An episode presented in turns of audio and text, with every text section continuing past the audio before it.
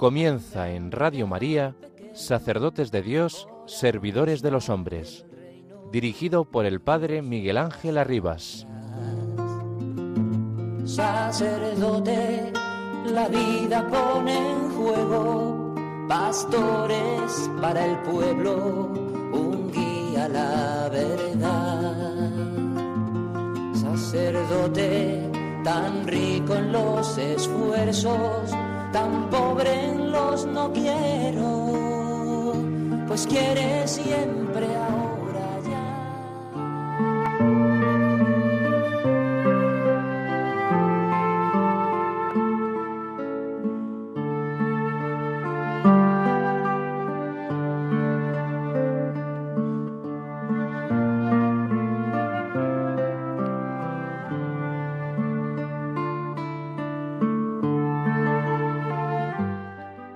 Juan Bautista, desde la prisión envía a dos de sus discípulos a preguntar al Señor, ¿Eres tú el que ha de venir o tenemos que esperar a otro?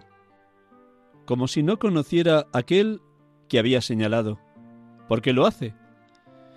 Esta pregunta pronto encuentra su respuesta si se examina en qué momento y en qué orden se desarrollaron los hechos. En las riberas del Jordán, Juan había afirmado que Jesús era el redentor del mundo. Una vez encarcelado, pregunta, sin embargo, si es Él el que tiene que venir. No es que dudara que Jesús fuera el redentor del mundo, sino que quiere saber si aquel que había venido al mundo en persona descendería también en persona a la prisión donde residen los muertos. Es como si dijera claramente, de la manera misma que te has dignado nacer para los hombres, haznos saber si te dignarás también morir por ellos, de forma que precursor de tu nacimiento yo sea también de tu muerte, y anuncie a la región de los muertos que vendrás tal como he anunciado al mundo, que ya has venido. Por eso la respuesta del Señor habla del abajamiento de su muerte inmediatamente después de haber enumerado los milagros realizados por su poder.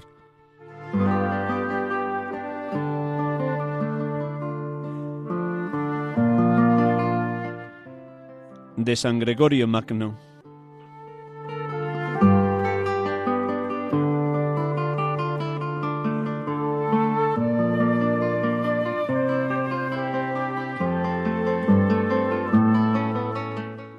Buenas tardes, hermanos y amigos. Estamos aquí con ustedes en Radio María, como cada domingo, de 6 a 7 de la tarde en este programa habitual, Sacerdotes de Dios, Servidores de los Hombres. Gracias por su compañía, por la oración permanente y constante en favor de la santidad de los seminaristas y de los sacerdotes. Gracias por acompañarnos, por sentirnos en comunión unos con otros en este tercer domingo de Adviento, preparando la llegada del Mesías, sintiéndonos acompañados e interpelados por Juan el Bautista, protagonista del Evangelio tanto el domingo pasado, segundo domingo de Adviento, como este tercer domingo. Bienvenidos todos porque seguro que deseamos que el niño Dios nazca con toda luz y con todo resplandor en esta Navidad que se aproxima, y para ello también nosotros nos sentimos interpelados por la propuesta que Dios nos hace a través de Juan Bautista, de desear que la conversión llegue a nuestros corazones para que seamos un precioso pesebre donde la Madre del Cielo, la Virgen María, puede colocar a nuestro Salvador en lo más íntimo de nuestro ser. Estamos además en el Domingo de la Alegría, Domingo Gaudete, en medio del Adviento, y espero que todos los oyentes de Radio María se puedan también sentir inmensamente inundados de la luz de lo alto, de la alegría del Espíritu, del gozo de saber que se acerca la fiesta de nuestra liberación. Con todos estos deseos vamos a comenzar el programa. Hoy vamos a invertir el orden. Comenzaremos dialogando con un hermano sacerdote que ha tenido a bien prestarnos estos minutos de la tarde del domingo. Buenas tardes, Lucas. Muy buen, buenas tardes. Pues bienvenido, gracias por prestarnos estos minutos de tu tarde de domingo. y gracias por compartir tu vida, tu larga vida de ministerio sacerdotal en este momento de tu historia donde la Iglesia te pide, después de muchos años del ejercicio del ministerio como párroco, el colaborar ahora con la parroquia donde antes estuviste ejerciendo este ministerio. Con tu permiso te presento para que nuestros oyentes sepan con quién vamos a dialogar esta tarde y luego dejamos que ese corazón tan abundante de experiencia sacerdotal que Dios te ha regalado en estos años lo puedas también expresar, manifestar, compartir con nuestros oyentes. Pues tenemos hoy la dicha de poder dialogar con Lucas Berrocal de la Cal, sacerdote de la diócesis de Madrid. Nació en Colmenar Viejo el 15 de agosto de 1944, solemnidad de la Asunción de la Virgen María a los cielos. Fue ordenado sacerdote el 23 de junio de 1969 en Madrid, en manos del entonces arzobispo de Madrid, Monseñor Casimiro Morcillo. Ha tenido distintos destinos pastorales, aunque como ahora hablaremos, su más larga experiencia ha transcurrido en la parroquia Nuestra Señora de Europa, en lo que llamamos el barrio de la Arganzuela o Pasillo Verde en Madrid. Su primer destino, recién ordenado, fue Navalagamella y Fresnedillas, pueblecitos de la zona de alrededor de San Lorenzo del Escorial en Madrid.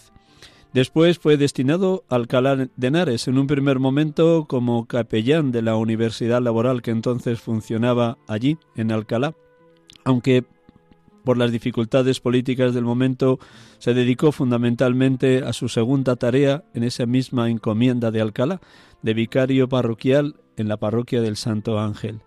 Allí estuvo destinado durante 19 años y fueron años intensos de una profunda transformación tanto de la ciudad de Alcalá de Henares como de toda la iglesia en el posconcilio. En el año 1992 fue enviado a esta parroquia que he señalado antes, Nuestra Señora de Europa, donde ha estado ejerciendo el ministerio como párroco hasta hace apenas unos meses. Ahora sigue como adscrito en esa misma parroquia, colaborando con los dos hermanos sacerdotes jóvenes que han asumido la continuidad pastoral de esa parroquia de Nuestra Señora de Europa, de la que ahora nos va a contar con detalle cómo lo ha vivido. Esta parroquia ya existía en su funcionamiento desde el año 1965, pero en dos pequeños locales en los bajos de un edificio. Desde la llegada de Lucas se quiso dar una potenciación enorme a esa parroquia, puesto que se estaban construyendo numerosas viviendas, como ahora mismo están en los alrededores del templo parroquial. También el mismo templo, bellísimo, para quien tenga la dicha de visitarlo, ha querido que fuera un lugar no solo de culto, sino sobre todo un lugar de encuentro de familia, como él ha intentado que la parroquia Nuestra Señora de Europa sea una familia de hijos de Dios que viven, comparten y celebran la fe. Pues nada, con estos detalles, si alguna cosa no he dicho bien, me corriges, querido Lucas. Ha sido muy exacto en todo. Gracias. Estupendo. Pues nada, siempre comienzo preguntando a los hermanos sacerdotes que entrevisto en este programa qué momento humano y espiritual estás viviendo, ahora cuando ya entre comillas, porque esto nunca ocurre en un sacerdote, este momento de jubilación que no es como tal, sino ahora un segundo plano después del ejercicio del ministerio como párroco tantos años. ¿Cómo vas asumiendo esta nueva función, esta nueva tarea, esta nueva etapa de tu vida? Pues sin duda que es un, un, momento eh, para el que uno nunca se encuentra preparado. Es en, después de llevar mucha actividad, mucha responsabilidad, relación con muchísimas personas, pues ahora el pasar a un segundo término, eh, a un segundo plano, pues es, es complejo. Mm, yo, mm, mm, las circunstancias, eh, que no, no, es el momento de, de, detallarlas, pues ha sido continuar en la misma parroquia en la que he estado ejerciendo como párroco durante 32 años. Entonces la situación en este sentido es un poquito delicada en cuanto a que yo tengo que marcar muchas distancias, eh, ocupar un, muy pequeño y último espacio para que sean los dos curas jóvenes y los dos curas que tienen la encomienda del obispo, el párroco y el vicario parroquial, eh, con los que yo he estado trabajando cuatro años, los que lleven adelante a la parroquia. Entonces, en estos momentos yo me encuentro en una situación de tránsito, mm, porque después de no tener prácticamente tiempo para mí, pues ahora mm, tengo bastante tiempo. Entonces tengo que buscar eh, espacios de reflexión, de oración, de, paz, también de descanso, y, para esto pues eh, no me encuentro entrenado. Sí, ha habido una cosa desde el punto de vista, diríamos así, espiritual, y no me quiero yo comparar porque eh, sería, sería, sería una osadía, aquella cosa tan hermosa que cuenta Santa Teresita cuando mm, se ve eh, con tantas ganas, tanto amor, pero al tiempo con tan pocas posibilidades, que dice, ¿qué, miembro voy a ser yo en la iglesia? dice, yo eh, voy a ser el corazón, voy a amar, esta va a ser mi única tarea, amar desde, desde un Carmelo. Eh, entonces eh, me, ha, resultado este, este testimonio de, de la Santa de Lisieux pues, pues muy significativo para mí, porque en este momento pues no es tanto hacer cosas, cuanto vivir eh, la virtud teologal de la caridad, el amor, pues de una manera eh, muy sencilla y muy honda. Esto, esto sería mi, búsqueda. Pero claro, esto no es no es un ejercicio que priorita, vamos que sea yo el, el que el que lleve la batuta. Esto, esto tiene que ser cosa del Espíritu Santo, tiene que ser cosa de Dios, el que me, me entrene eh, en el amor. No sé si me estoy enrollando mucho, Miguel Ángel. Muy bien, lo has dicho maravilloso. En el corazón de la Iglesia yo seré el amor. Santa Teresa de Lisieux. Pues sí, ciertamente para nueva, cada nueva etapa de la vida exige un desprendimiento total de uno mismo y un entrenamiento para asumir pues la, la situación concreta, tanto física, psicológica, espiritual que cada sacerdote le toca vivir. Así que enhorabuena por estar entrenándote en ese ser el amor en la iglesia. San Juan Pablo II, cuando estuvo en el último viaje a España, en mayo del 2003, dijo ahí en Cuatro Vientos, muy cerquita de donde está aquí la emisora de Radio María, merece la pena dar la vida por Cristo y por los hermanos. Es una frase que me quedó muy grabada estando en aquella vigilia de San Juan Pablo II en Cuatro Vientos. ¿Cómo interpretas esa frase aplicada a tu vida? merece la pena, ha merecido la pena estos años, estos 53 años de ministerio sacerdotal, haciendo un balance global de tu vida? Hombre, si se puede hablar en términos crematísticos, pues yo creo que he hecho un buen negocio. He hecho un buen negocio.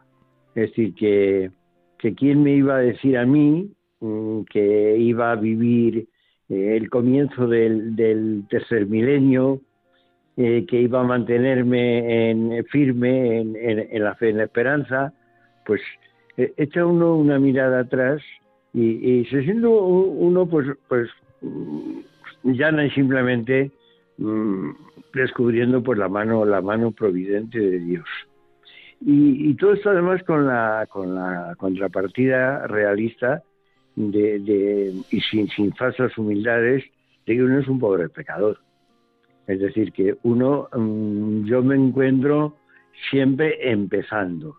Es decir, que el camino espiritual, más que una escalera, pues parece, no sé, no, no, no, tendría una imagen así gráfica para decirlo, pero es un empezar todos los días. Porque va pasando el tiempo, yo cada vez me, encuentro más, más imperfecto y, y, al tiempo, pues mm, veo la generosidad de Dios cada vez más constante. Hay una, una frase que a mí siempre me ha, me, ha hecho así un poco fuerte, que es la última, la última frase del, del Te Deum, en, dicha en latín, in, te domine speravi, no confundar in eternum. Eh, y yo eh, la rezo de vez en cuando porque el don de la perseverancia pues, pues es, es, es un don de Dios. Y sobre todo porque fueron las últimas palabras, según tengo yo entendido, que, dijo Francisco Javier antes de morir. En ti he confiado, no me, no me condenes, no me confundas eternamente. Entonces, el, echa uno una mirada de cincuenta y tantos años, ve tantas imperfecciones, mm, tantas búsquedas de uno mismo, eh, tantas cosas sin pulir, y sin embargo, por encima de eso, ves la gracia de Dios. Y entonces, pues Dios me ha dado el, don de la esperanza, que es, es una virtud teologal. Entonces, en estos momentos yo quiero, quiero vivir la esperanza en activo. En esperanza fuimos salvados, que dice San Pablo, y nos le sirvió a, Benito XVI como segunda encíclica, Espe Salvis. Espe Salvis. Me alegra que la esperanza la anide con tanta fuerza y vigor en lo más profundo de tu ser. Tenías 48 años cuando llegaste a Nuestra Señora de Europa, desde Alcalá de Henares a Madrid, en este barrio de la no, Hubo, hubo un, un momento importante. Es decir, yo cuando, después de la larga estancia de Alcalá de Henares, eh, pedí a, al entonces cardenal Subía la posibilidad de tener un año de reciclaje. Y entonces eh, se me regaló algo que para mí ha sido muy importante, en dos años de estancia en Roma. Entonces en Roma estudié con los salesianos, pastoral y catequesis, y, fue un reencuentro pues por, con las raíces y mm, y por otro lado con la dimensión más universal que te da desde, desde, desde la ciudad eterna, pues la, dimensión católica de la Iglesia. Entonces eh, vine de, después de aquellos dos años, volví a Madrid, estuve dos, una, una temporada muy breve, que fueron nada más que dos años, en Vicálvaro, y de Vicálvaro vine a esta, a esta parroquia de Nuestra Señora de Europa. Permíteme, ya que, has, ya que has nombrado esos dos años de estancia en Roma y que fueron importantes, por un lado, por esa transición entre Alcalá de Henares y Madrid y después por esa mirada universal a toda la Iglesia, además de ese reciclaje a nivel teológico, a nivel catequético, de conocer la universalidad de la Iglesia desde Roma, ¿qué otras aportaciones te trajeron esos dos años? Pues eh, claro, yo soy, soy pues, pues, pues eh, como, seminarista y como cura, pues un hijo del concilio. Y, empleando un lenguaje pues un poco, un poco tópico, pues fui de los curas progres en, los años 70 y, y 80. Eh, claro, nos tocó vivir toda la renovación de la Iglesia en España y luego la transición política que fue intensísima y muy compleja. Y yo en una barriada obrera eh, como la de Alcalá pues me tocó estar muy metido allí con un equipo de sacerdotes eh, increíbles. Pero junto a todo esto el, después el, volver a, las raíces más fundamentales. Y ahí yo en Roma me reencontré pues con con lo básico de la, de la, de la, de la vida de un sacerdote, que es la, la experiencia personal de Jesucristo y la evangelización como, como, como meta, meta de la vida de un cura. Entonces, para mí, para mí los dos años de, de Roma fueron muy importantes y, y estoy viviendo las rentas, aunque luego evolucionó mucho en años posteriores, pero aquellos dos años me marcaron mucho. Llegaste con 48 años a Nuestra Señora de Europa en plena madurez humana y sacerdotal y después de esos dos años de refresco, de actualización y de vigor en Roma. ¿Cómo afrontabas ese primer momento en una parroquia que estaba por hacer, aunque ya llevara 25 años constituida, pero que suponía un crecimiento enorme del barrio porque se construyeron numerosas viviendas y una remodelación de lo que había sido el pasillo verde, pasillo antes de, de ferrocarril y ahora pues nuevas viviendas y nuevos matrimonios y nuevas familias. ¿Cómo viviste ese primer momento, Lucas? Pues el, primer momento mm, fue un poco de, pobreza evangélica, en cuanto a que las personas que en los dos eh, localitos de, culto y de, pastoral que teníamos, pues eran mm, bastante mayores y, y, con unos medios materiales pues pues muy muy pequeños muy pequeños pues eran dos dos dos localitos ante un barrio que estaba empezando a crecer eh, de una manera gigantada entonces eh, tuvimos la, la, suerte mm, yo, yo en la suerte no creo yo creo en la providencia. Entonces Dios nos, nos puso al lado de los que estaban haciendo el, de toda la remodelación urbanística de este barrio con el Pasillo Verde y pues mira, ahí un, nos, eh, encontramos milagrosamente un, loca, un, solar un solar que aquello que esta semana pasada recordando los 25 años de la de la dedicación y la consagración del templo don, don Antonio María Rocco lo recordaba, ¿no? Es decir, pero si de aquel terraplén no salía ni una ermita, ¿cómo es posible haber hecho una, un, edificio como este? Pues yo creo que el edificio material eh, simboliza un poco pues la experiencia que hemos vivido aquí, de encontrarnos sin nada y poquito a poco, poquito a poco, y, eh, irse enganchando mucha gente, eh, matrimonios jóvenes y juventud, fundamentalmente.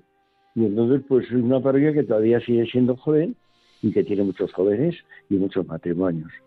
Entonces, eh, una de las yo mm, mm, lo digo así como, como anécdota, ¿no? Cuando yo llegué aquí, hombre, yo traía mi bagaje mm, pastoral, espiritual, etcétera, etcétera. Pero cuando yo llegué aquí no me planteé ningún ninguna norma muy concreta de tipo pastoral. Yo quería una parroquia abierta.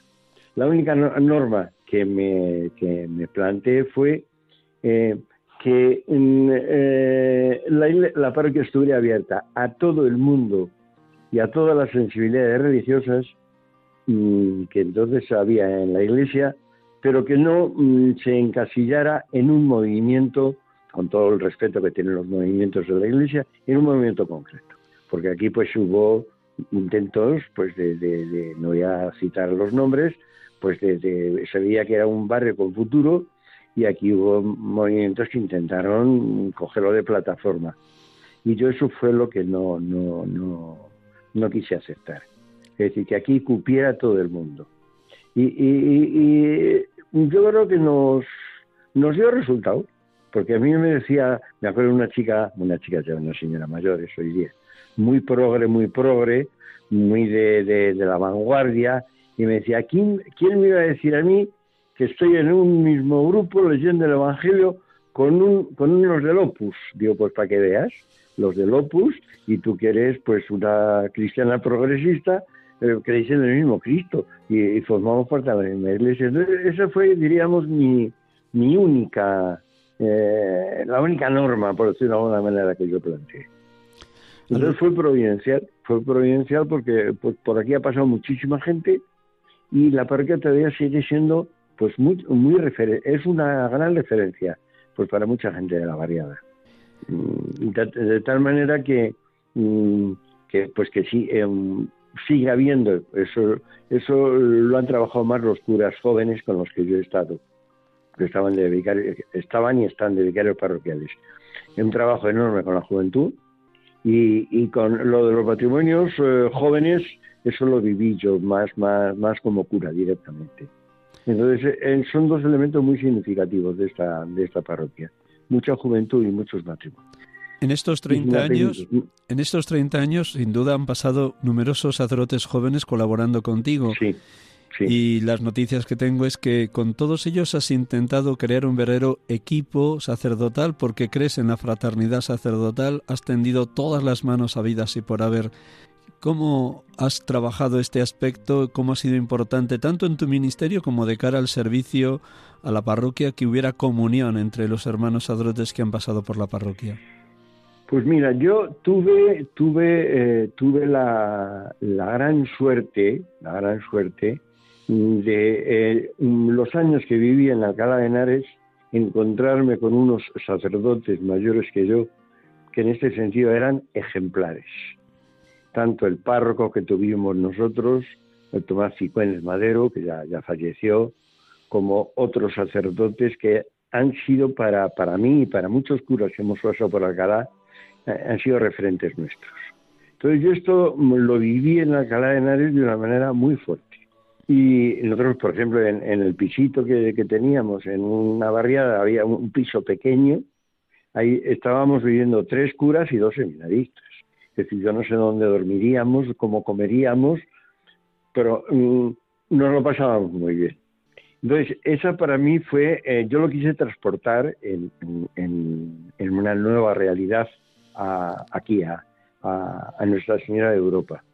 Y hombre, al principio me costó, me costó, por, habían dos, dos sacerdotes buenísimos, pero sacerdotes ya bastante mayores y, no se adecuaban mucho a... Entonces, poco a poco, pues fuimos haciendo cuerpo y la verdad es que mm, han pasado muchos curas, el único que se ha mantenido desde el principio ha sido yo, y, la mayoría de los sacerdotes eh, que han pasado por aquí, pues para ellos esta parroquia sigue siendo referencial. Y nos seguimos viendo, nos seguimos viendo como hermanos y como amigos. Esto yo creo que es muy importante. Porque si, si unos curas no son capaces de comer juntos y de rezar juntos, luego mm, que no me vengan a mí diciendo que trabajan la sinodalidad. Porque la sinodalidad o, el trabajo en equipo, como las mil maneras como lo hemos llamado esto, de que la iglesia es la comunión de, los cristianos, esto hay que verificarlo todos los días. Y hay que verificarlo desde, desde, desde los detalles más sencillos. Enhorabuena por esa capacidad que Dios te ha dado de crear fraternidad sacerdotal, que se manifiesta también en cómo has acogido permanentemente a todos los sacerdotes en tu casa para comer cuando organizabais las reuniones o las comidas fraternas. Enhorabuena, Lucas. Sí. Señalabas antes que, perdona, por cambiar un poquito, por avanzar, que mm, los matrimonios jóvenes que fueron llenando las viviendas de los edificios y de las calles aledañas a la parroquia fueron incorporándose a la parroquia en esa dimensión de apertura a todas las realidades eclesiales que han crecido en Madrid. ¿De qué manera se ha servido Dios para irte también educando. Tú traías tu bagaje de Alcalá, tu bagaje de Roma, tu propia identidad y tu propia espiritualidad y modo de trabajar como pastor, pero sin duda has estado siempre abierto a los matrimonios y a los adultos con los que has tenido una relación y un trato muy frecuente y muy fuerte. ¿De qué manera te has dejado evangelizar por los más cercanos a la parroquia? Pues eh, yo ahí podríamos decir, distinguiría como dos, dos imágenes distintas. La de matrimonios y adultos, no solo matrimonios, de mi, de mi edad, que, creo que, que, hemos llegado a, caminar juntos, a compartir muchas cosas y a llegar a ser actualmente amigos, y los matrimonios más jóvenes que iban llegando, que ya no son tan jóvenes, estoy hablando de de, personas a las que yo conocí pues cuando, cuando trajeron a bautizar a su hijo y me estoy acordando ahora de, rostros concretos. Y, mm, estos nunca llegaron a ser mis hijos porque la edad, estoy hablando un poco imaginativamente, ¿no?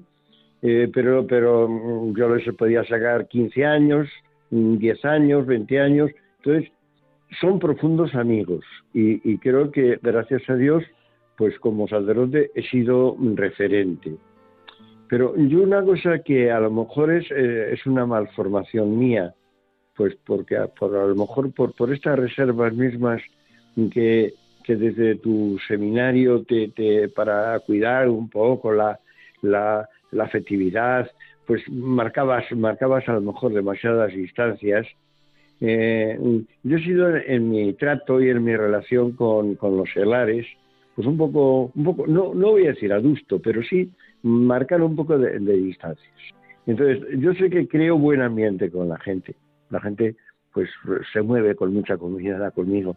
Pero al tiempo, eh, me doy, pero, pero, pero cada uno, cada uno en su casa, no sé si me explico. Te entiendo perfectamente, Lucas. Eh, entonces, claro, ahí son tareas eh, mm, delicadas y complicadas. El, crear comunidad, pero que luego que cada uno mantenga su individualidad. Si yo esto, esto la, experiencia de muchos años, mm, yo creo que una de las razones por las que aquí seguimos caminando juntos mucha gente es porque nadie se ha sentido agobiado ni asfixiado. Entonces a mí, a mí las, las eh, Claro, son, son vocaciones o son experiencias distintas y no son ni mejores ni peores. Pero cuando todos eh, son del mismo patrón, todos hablan igual, todos sienten, mm, a mí me da un poquito de miedo eso, ¿eh?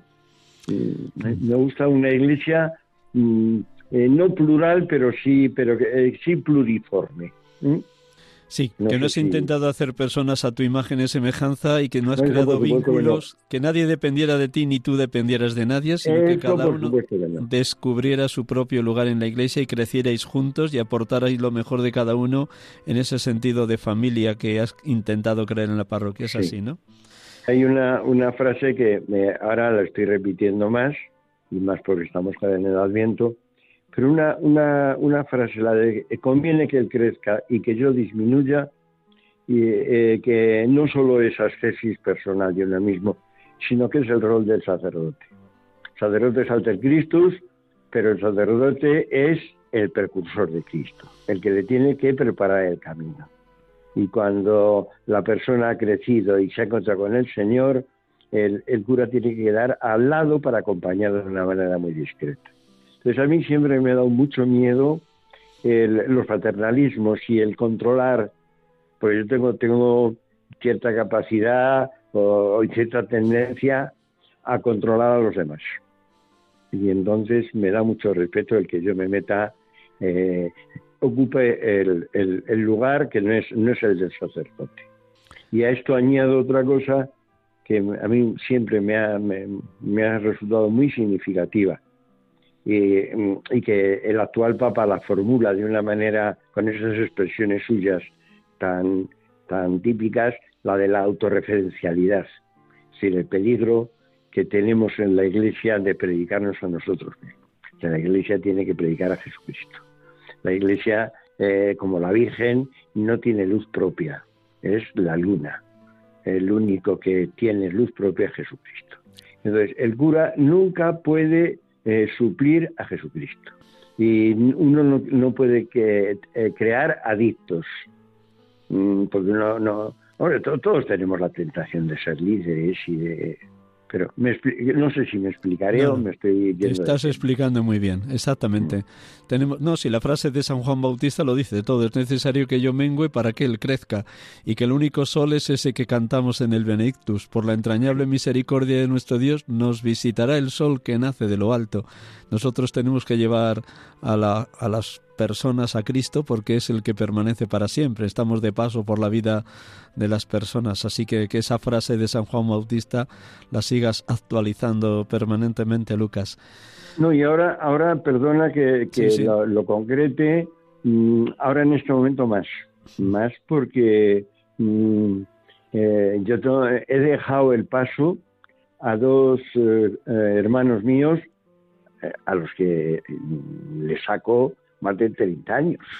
Es decir, que, que hemos sido compañeros, pero yo era eh, tenía más edad mm, que sus padres casi. Sí, sí, más, que sus padres, sí, sin duda. Y entonces ahora, el, el que yo me, me, coloque en un segundo término, que no es fácil, ¿eh? No es fácil porque a mí me gusta figurar y, y sobre todo me gusta dirigir.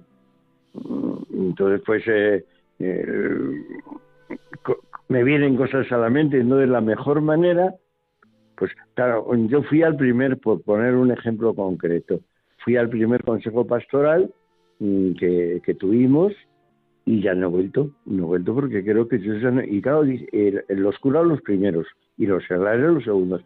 ¿Y, por qué no vas? Si es que tu palabra, que no, que sois vosotros los que tenéis que dar los, los pasos y los caminos.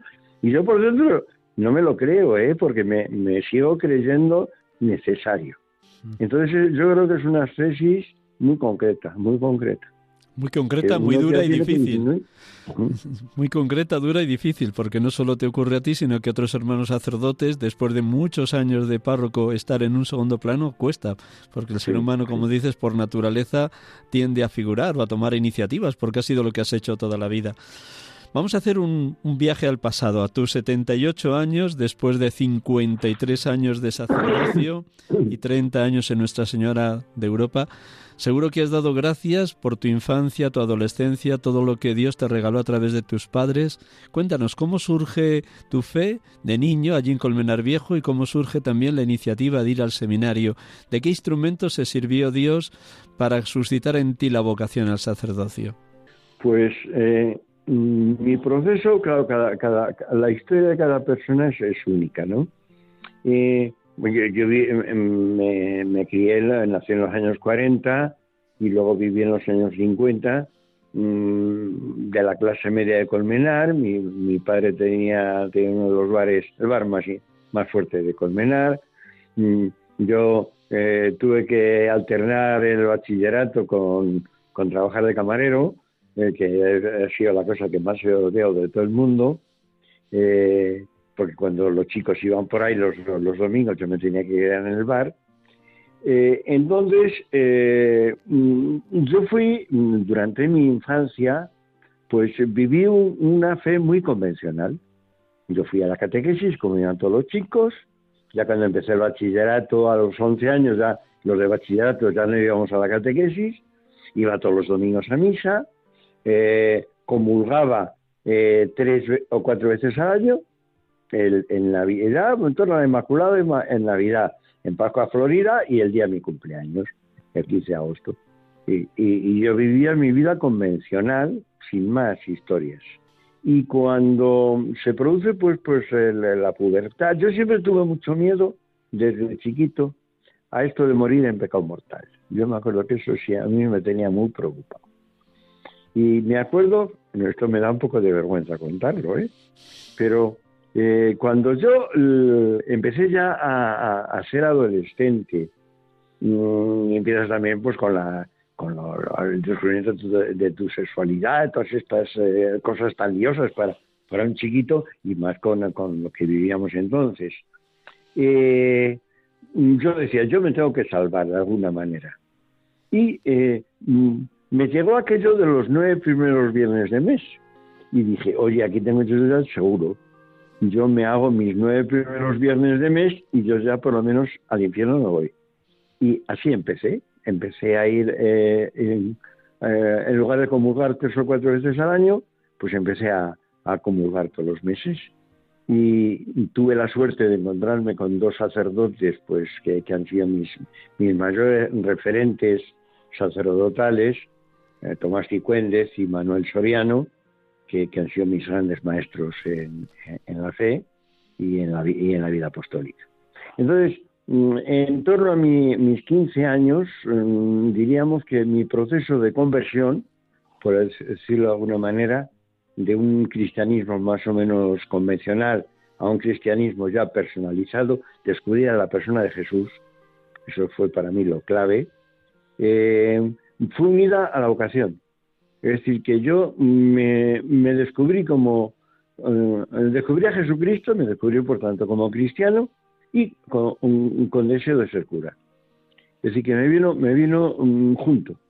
Y entonces a los 15, 16 mm, años, eh, esto lo, eh, mis padres pues, pues bastante reacios, porque eran, eran, católicos, pero católicos pues convencionales, y claro, pues el chico eh, valía pasar los estudios, pues, pues que, fuera ingeniero o una cosa así, ¿no?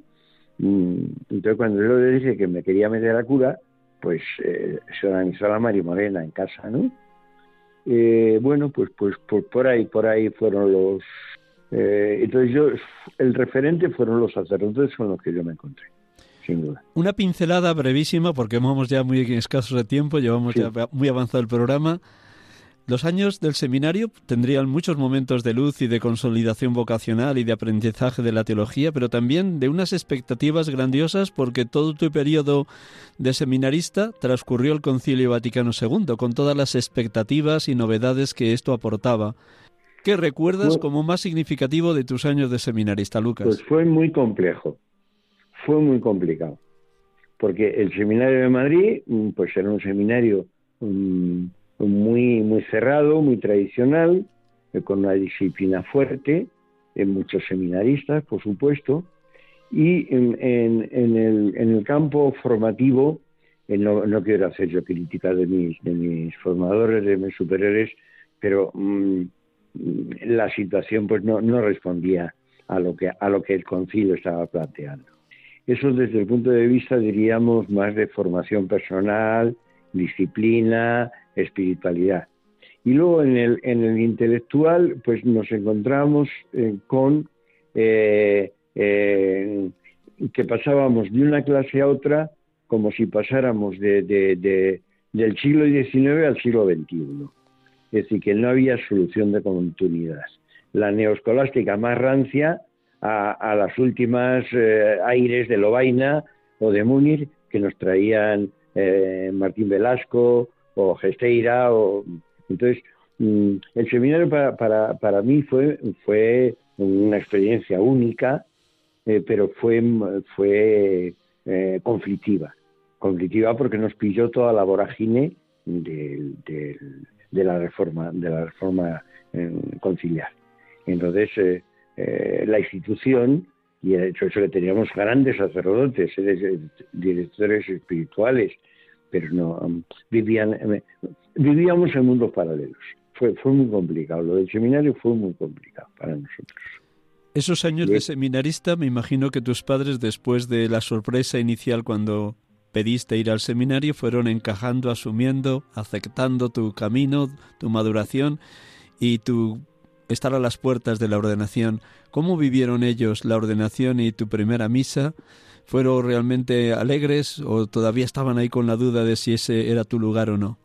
No, no, no, ya, ya, eh, esas dudas se solucionaron mucho antes. Gracias a Dios, mis padres, eh, pues, pues eh, estaban encantados. Estaban encantados con que su hijo fuera cura. Entonces fue, fue, no, no en el momento de la ordenación, bastante, bastantes años antes, ¿no? Entonces, eh, en ese sentido, luego mm, yo no tengo más que una hermana y eh, pues mi hermana también desde muy, mucho más joven que yo estuvo también muy implicada en, en, la vida de la parroquia en Colmenar Viejo y entonces los dos estábamos muy metidos en la iglesia y mis padres a través de nosotros se metieron. En ese sentido mis padres lo, lo vieron de una manera muy gozosa y luego yo he tenido la gran suerte, ya desde la, mi padre murió bastante, relativamente joven, mm, que mi madre eh, eh, ha convivido conmigo muchos años, tanto en Alcalá de Henares como aquí. Y, ha sido una, la mujer más discreta del mundo. todo, el mundo aquí en la parroquia, cuando preguntan eh, por la madre de Lucas, mi madre sabía estar. A mí me ha ayudado mucho, me ha ayudado mucho y has sabido vivir apoyándote en todo desde ese segundo plano al modo de la Virgen María, sosteniendo a su hijo, eh, me imagino que escuchando muchas veces tus quejas o tus lágrimas o tus cansancios, pero a la vez alentándote, ¿es así como viviste? pero muy discretamente. Yo mi, madre era como una roca en la que te, eh, que te tenías eh, que te podías apoyar. Yo con, mi madre nunca más simplemente con, con una expresión o con una mirada nos lo decíamos todo, porque una de las cosas buenas de mi madre fueron muchos años aquí en esta parroquia, mi madre no se metía nunca en nada. La gente la tenía un, cariño y un respeto enorme. Como decía mi, mi compañero José Antonio Sánchez Rueda, es que ha sido lista hasta para morirse. Porque mi madre murió con, con 96 años sin tener ninguna enfermedad. Lo de mi madre ha sido para mí una de las grandes bendiciones de mi vida, ¿no? sin duda. Vamos a ir terminando, que ya como ves corre esto que vuela. Gracias, ¿verdad, Lucas? Ve a Yo me enrollo como una persiana. No, muy bien, es genial. Eh, voy a recordar a los oyentes que se hayan incorporado al programa ya iniciado con quien estamos dialogando. Tenemos la dicha y la suerte de estar dialogando con Lucas Berrocal de la Cal, sacerdote de la diócesis de Madrid, que durante muchos años, 30 años en concreto, ha sido párroco de la parroquia Nuestra Señora de Europa en la Arganzuela. Lleva unos meses ya como adscrito a esa misma parroquia, después de haber dejado ya la misión de, de párroco con sus 78 años, ahora colaborando discretamente en las Eucaristías que preside. Una última pregunta, precisamente al hilo de los numerosos sacerdotes jóvenes y seminaristas que en estos 30 años han pasado por la parroquia. ¿Qué palabras le dirías como sacerdote veterano, ya eh, prejubilado, si podemos decir esa palabra comparándola con el plano civil? ¿Qué palabras le dirías a los sacerdotes jóvenes que te estuvieran escuchando ahora? Imagínate que tienes delante ahora mismo a Rafael y Alejandro, que han sido los que te han sucedido en la parroquia. ¿Qué les dirías? Pues simple, simple y llanamente mm, que somos servidores, que el Evangelio eh, es el que Jesús es el único que da respuesta y que mm, ellos, yo se lo digo algunas veces, eh, digo, ¿cómo va a ser eh, España dentro de 10 años?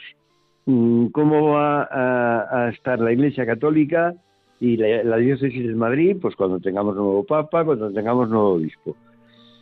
¿Cómo va a ser en nuestra sociedad? No tenemos ni idea. Ahora, eh, eso de Cristo ayer, hoy y siempre, el lema que le puso Juan Pablo II al, jubileo del, tercer milenio y que nosotros lo pusimos en, este, en el frontis de esta parroquia, yo para mí es lo fundamental. Cristo ayer, hoy y siempre. Pues muchísimas gracias, Lucas, por abrir el corazón, compartir tus muchísimos años de experiencia sacerdotal, 53 en concreto. Enhorabuena por esa alegría que Dios te ha mantenido en estos años y sobre todo lo que has dicho al inicio, que la virtud de la esperanza la ha sembrado intensamente la gracia divina, la fuerza del Espíritu desde tus inicios sacerdotales hasta hoy y que la sigas conservando por esa misma fuerza del Espíritu.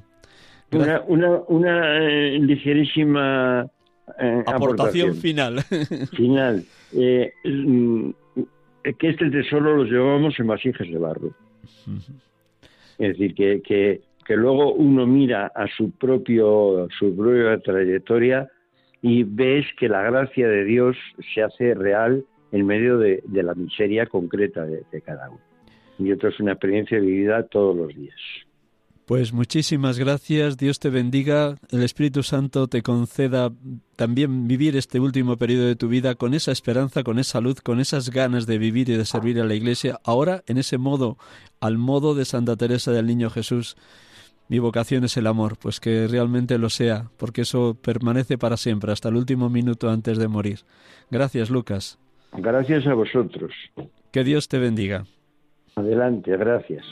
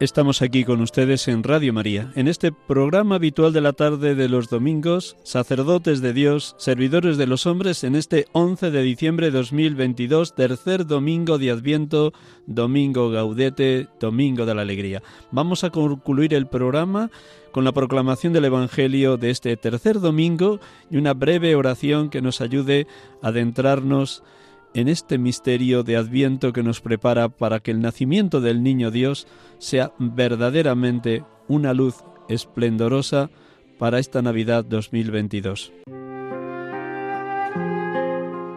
Del Evangelio según San Mateo. En aquel tiempo Juan, que había oído en la cárcel de las obras del Mesías, mandó a sus discípulos a preguntarle, ¿Eres tú el que ha de venir ¿O tenemos que esperar a otro? Jesús les respondió, Id y anunciad a Juan lo que estáis viendo y oyendo.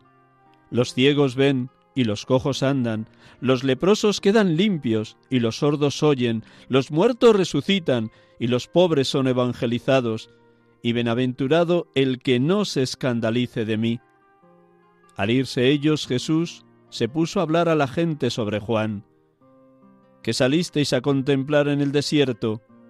¿Una caña sacudida por el viento? ¿O qué salisteis a ver? ¿Un hombre vestido con lujo?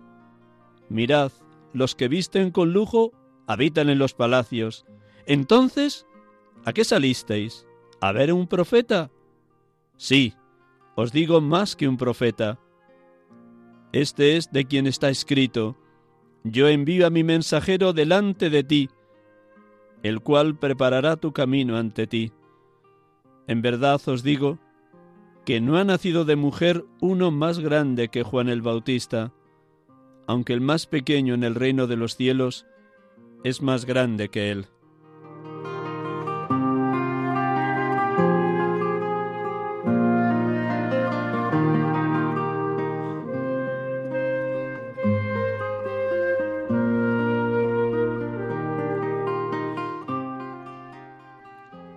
Bendito y alabado seas, Padre Dios, por la misión de Juan el Bautista, que aparece en la historia de la salvación como heredero y continuador de la misión de los profetas del Antiguo Testamento.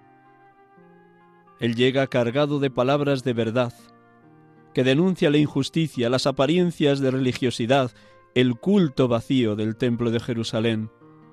Gracias, porque sigue siendo ejemplo para nosotros cristianos del siglo XXI, él es profeta de palabra ardiente, llena de verdad, interpeladora e insobornable.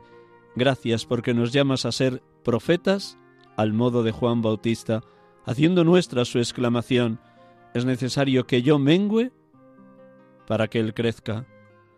Bendito y alabado seas, Padre, porque Juan no se calla, sino que cuando tratan de eliminarlo, Él sigue pregonando la verdad, poniendo el dedo en la llaga de las situaciones de injusticia que acontecían entonces, esa palabra y esa vida de total austeridad, viviendo con piel de camello y comiendo miel silvestre y saltamontes, sacudía las conciencias de las gentes de entonces como nos sacude a nosotros de nuestros aturdimientos y de nuestro cristianismo burgués y acomodado. Bendito seas porque su testimonio de vida que le causa la muerte martirial es anticipo de lo que habría de sucederle posteriormente a Jesús. Bendito y alabado sea Señor Jesús, porque en Juan Bautista, el profeta que preparó tu venida, nos llamas a la conversión en la hora presente, nos llamas a que nos dejemos transformar por tu palabra, tú eres en verdad el Mesías señalado por Juan, el Mesías que traía la verdad de parte de Dios, el Mesías que habría de salvar a la humanidad de la esclavitud del pecado y de la muerte. Gracias, Señor Jesús, por la persona de Juan. Y gracias, Señor Jesús, por este adviento, tiempo de conversión y esperanza, de luz y de alegría, frutos de la acción permanente del Espíritu Santo en nuestras vidas, en cada uno de nosotros, en nuestras comunidades cristianas y parroquias, en los movimientos eclesiales y en las familias. Gracias porque la acción del Espíritu nos abre de par en par a esperarlo todo de ti y solo de ti, que naces pobre y humilde en el pesebre de Belén en la noche de ese nacimiento que trajo la paz a toda la tierra, como cantan los ángeles a los pastores. Gloria a Dios en el cielo y en la tierra paz a los hombres de buena voluntad. Bendito y alabado seas, Espíritu Santo, porque nos llamas en la hora presente a ser Juanes Bautistas, a que ayudemos a tantos otros en la familia, en los amigos, en el trabajo, en la parroquia, en cualquier ámbito eclesial, a preparar el nacimiento del Niño Dios. Oh Espíritu Santo, concédenos ser valientes, audaces, intrépidos como Juan Bautista, para que no nos quedemos solo con el adorno y el, y el ropaje externo del Adviento y de la Navidad, sino que invitemos a muchos corazones a la conversión, que nos lancemos a pregonar que solamente creyendo en Jesucristo podremos obtener la salvación y la paz que la humanidad espera, que sólo es posible la esperanza que trae el Hijo de Dios, el Salvador, que sólo fiándonos de Dios esa esperanza no queda defraudada, que Él es verdaderamente nuestra esperanza, porque Dios todo lo que promete lo cumple y la prueba es que todo lo anunciado por Dios en los profetas ha tenido pleno cumplimiento en la persona de Jesús. Oh Espíritu Santo, haz que también en nosotros se cumpla hoy la promesa de los poemas mesiánicos, todo lo que Jesús vivió, esto que nos ha dicho el propio Cristo cuando responde a los discípulos que había enviado Juan Bautista. Oh Espíritu Santo, que podamos experimentar en nuestra vida y transmitir en nuestro entorno los ciegos ven, los cojos andan, los leprosos quedan limpios, los sordos oyen, los muertos resucitan, los pobres son evangelizados. y bienaventurado el que no se escandalice de mí. Que sepamos vivirlo con toda intensidad, oh Espíritu Santo, en este adviento, porque creemos, vivimos y experimentamos lo que Jesús nos ha enseñado. El cielo y la tierra pasarán, mis palabras no pasarán. Que se cumpla en nuestras vidas esta esperanza que no tiene fin. Bendito y alabado seas, Padre, bendito y alabado seas, Hijo, bendito y alabado seas, Espíritu Santo, Dios amor, perfectísima comunión de los tres. Bendito seas.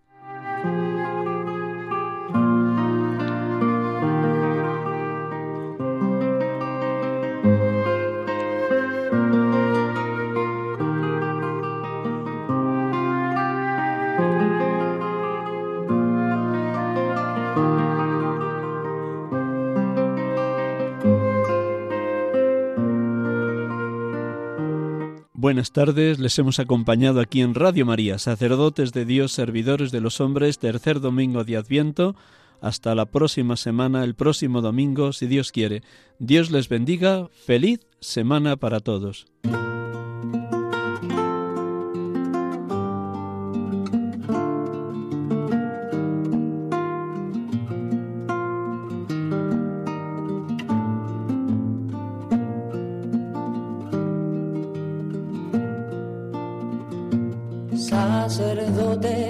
Acaban de escuchar el programa Sacerdotes de Dios, Servidores de los Hombres, dirigido por el Padre Miguel Ángel Arribas.